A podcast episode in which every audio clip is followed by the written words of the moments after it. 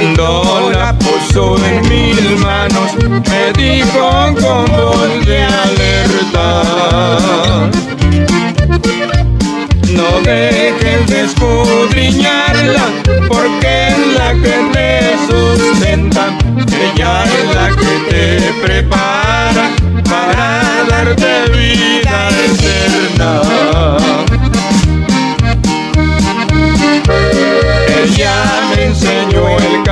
camino y por siempre yo lo imploro. Ahora digo a mis amigos, ya tengo mi Biblia de oro.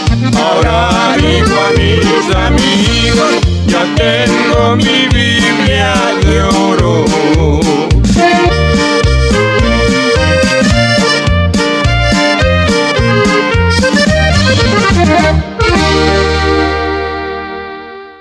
Gloria a Dios, gloria a Dios, ahí quedó ese hermoso canto, esperamos que lo haya disfrutado y no le cambie usted ahí a la radio, siga ahí en sintonía de este hermoso programa.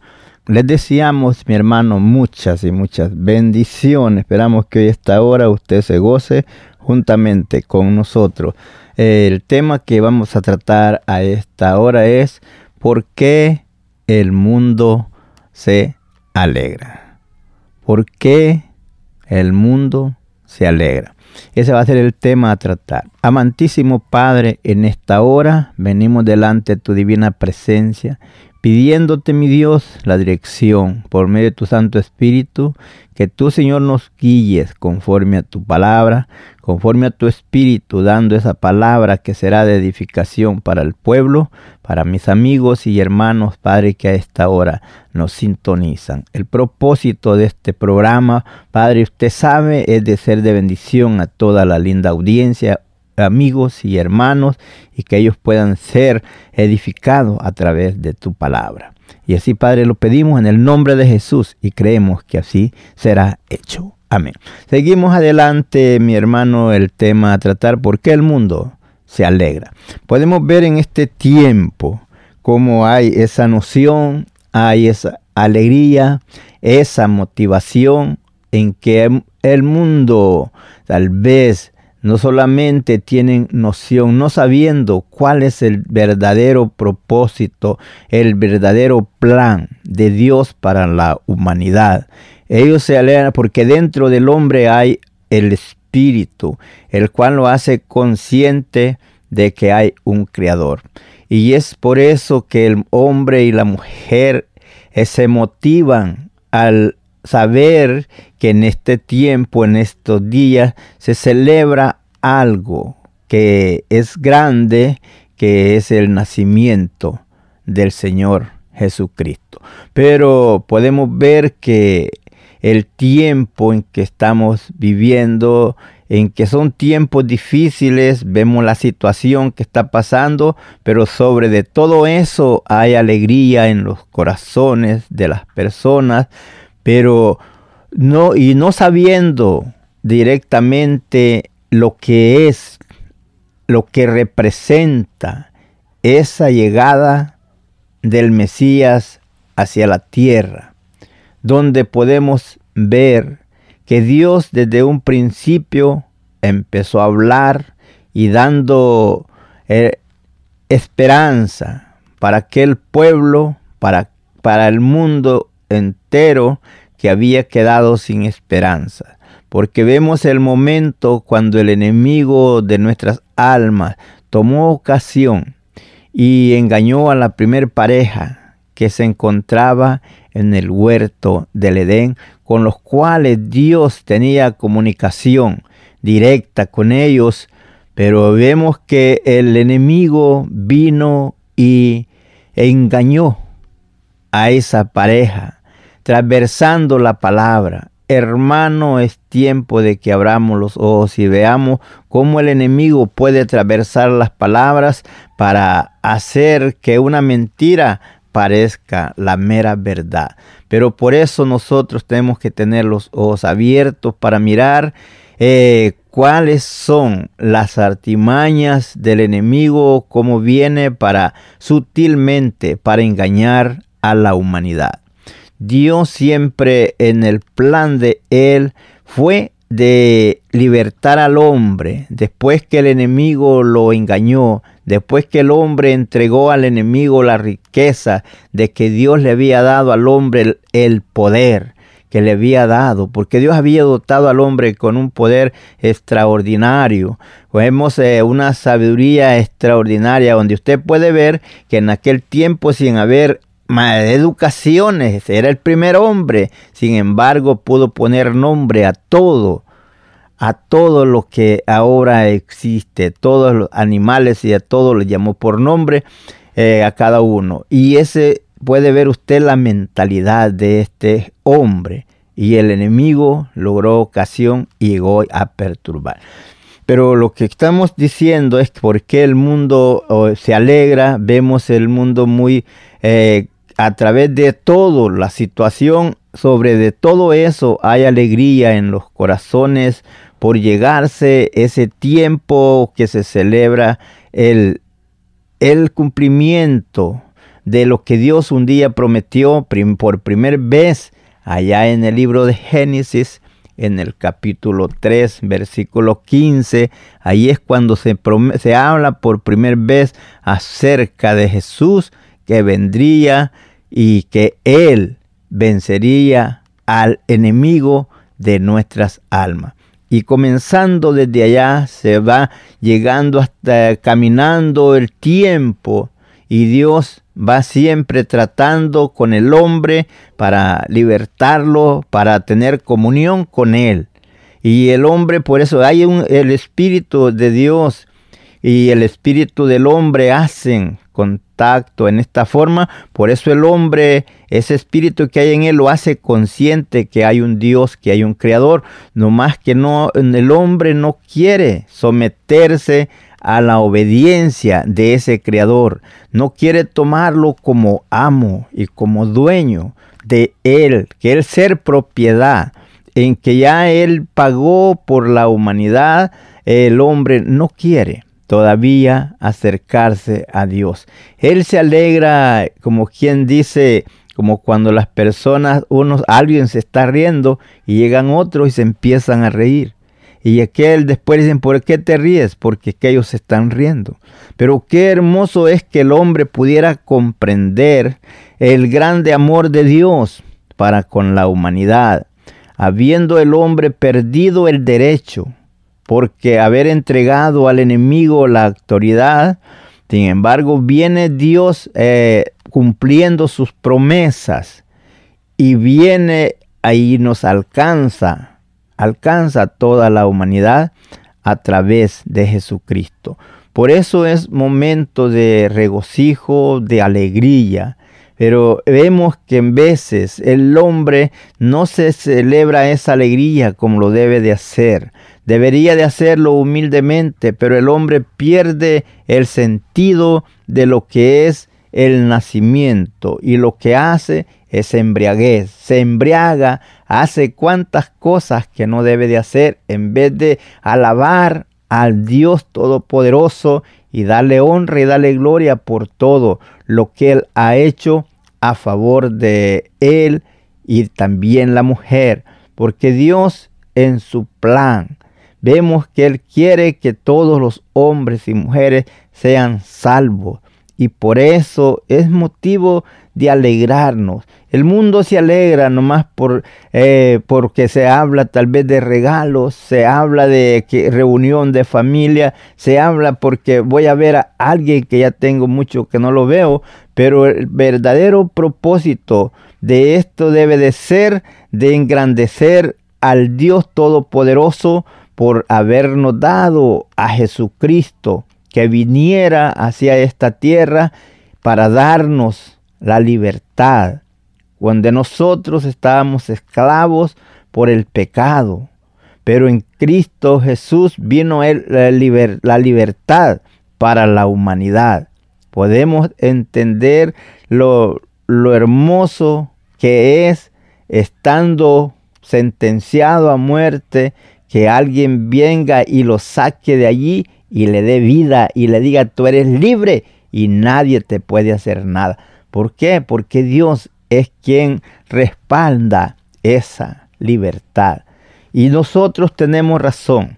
¿Por qué alegrarnos? Como si el mundo se alegra, ¿por qué nosotros los cristianos no los vamos a alegrar? Hay razón por qué usted y yo nos, nos alegremos, porque Dios nos ha cambiado.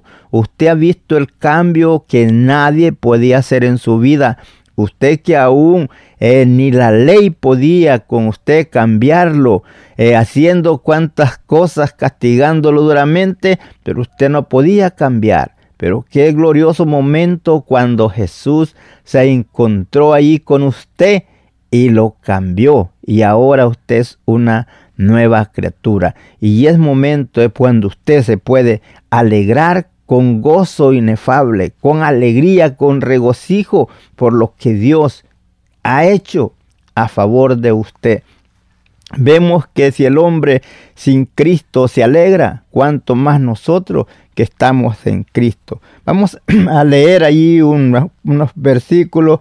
Eh, vemos que el tiempo corre muy rápido, pero vamos a leer unos versículos aquí en Salmos, capítulo 97 y el versículo 11, donde a la letra nos dice así. Salmo 97, 11. Como le estaba diciendo, el mundo se alegra, pero hay razón por qué usted y yo nos alegremos, eh, porque vemos que en que es cierto que no es este mes cuando se cumple ese nacimiento del Señor Jesucristo, es en el mes de octubre, pero lo celebran hoy en estos días. Y nosotros lo importante es que Él vino y nos libertó. Y vemos lo que dice aquí en el Salmo 97, versículo 11.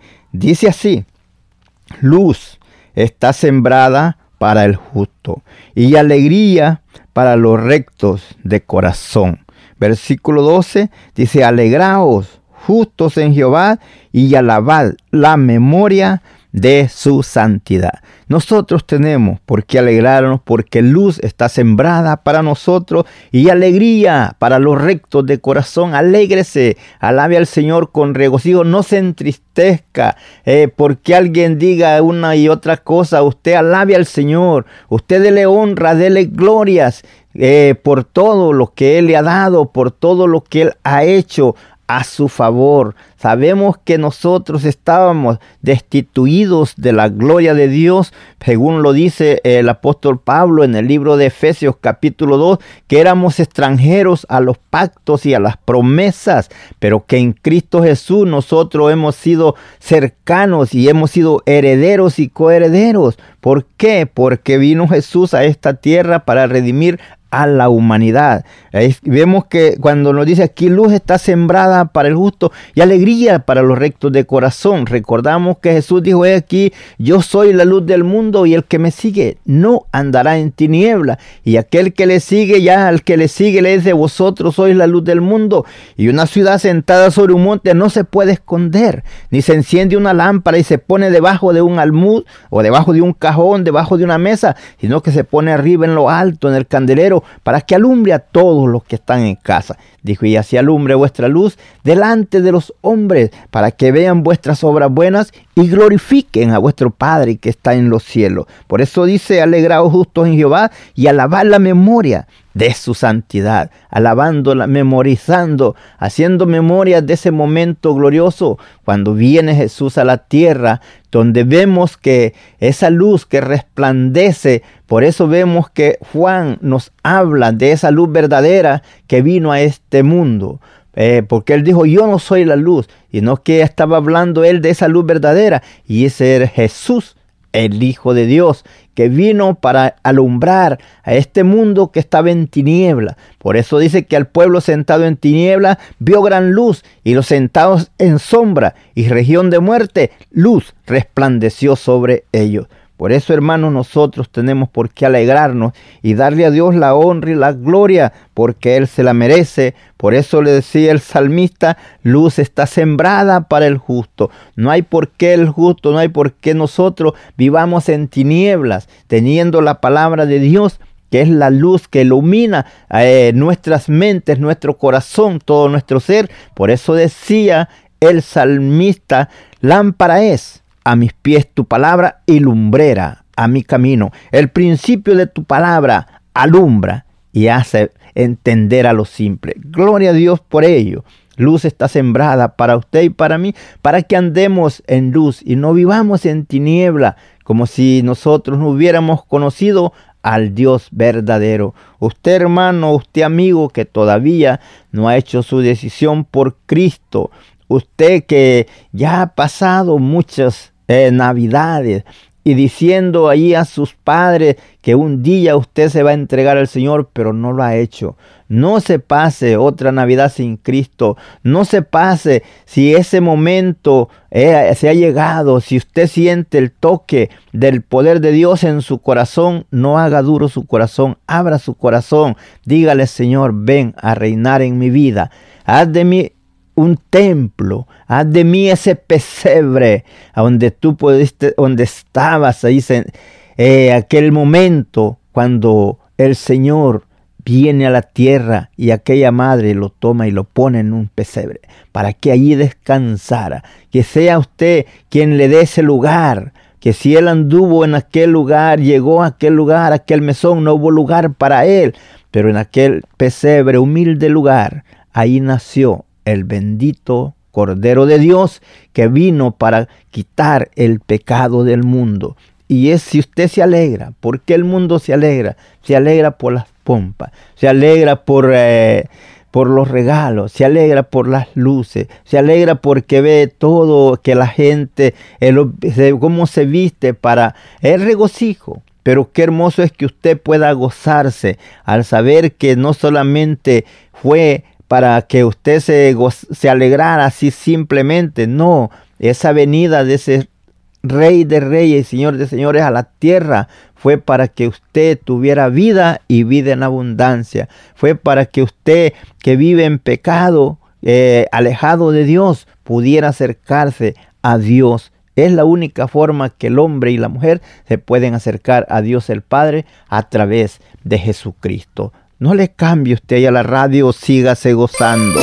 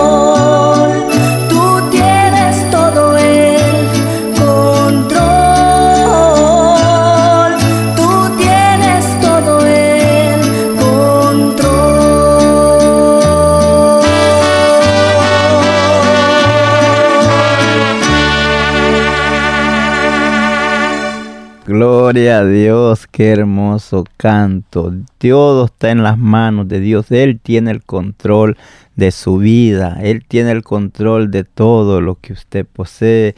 Él tiene el control. Usted está bajo el auxilio, bajo la protección de Dios, no hay nada que el enemigo pueda hacer si no es que el Señor se lo permite. Por tanto, mi hermano, dele gloria a Dios y usted, mi amigo, que todavía no ha hecho decisión por Cristo, hoy puede ser este día un día inolvidable en su vida, donde usted puede abrir su corazón al Señor y que sea aquel momento como alegrarse con regocijo al llegar esa luz allí a su corazón, iluminando las tinieblas que el enemigo había puesto en su vida, por lo cual usted no podía distinguir entre la verdad y la mentira.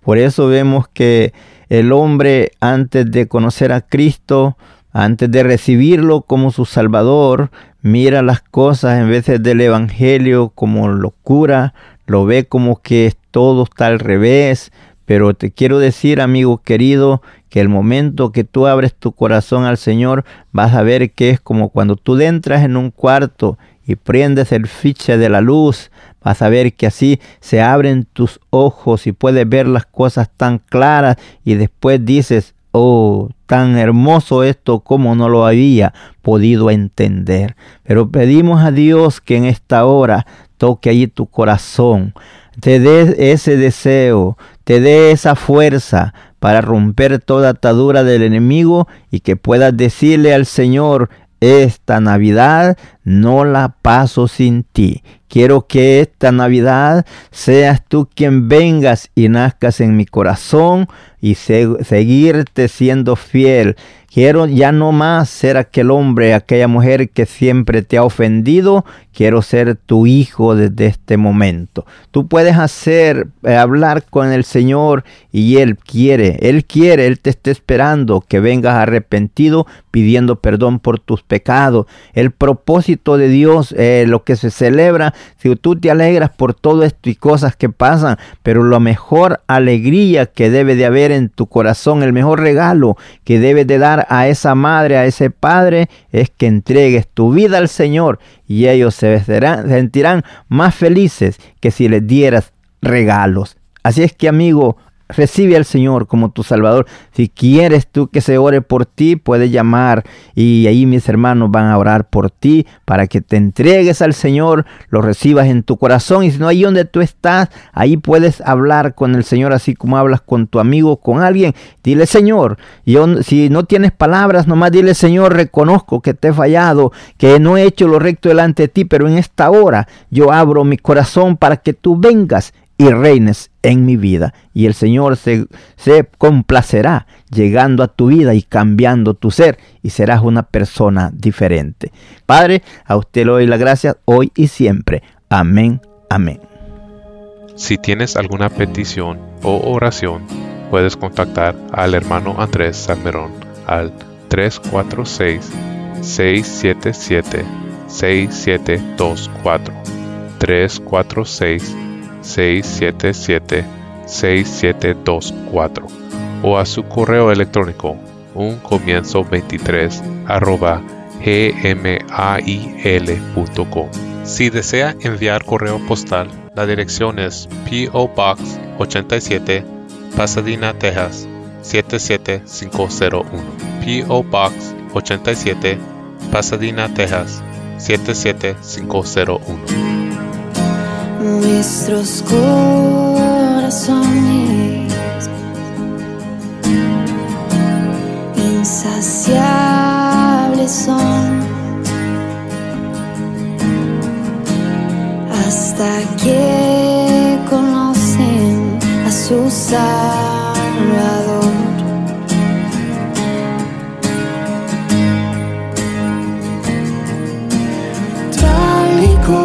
Somos, nos amó. Hoy nos acercamos sin temor. Él es el agua que nunca más tendremos ser.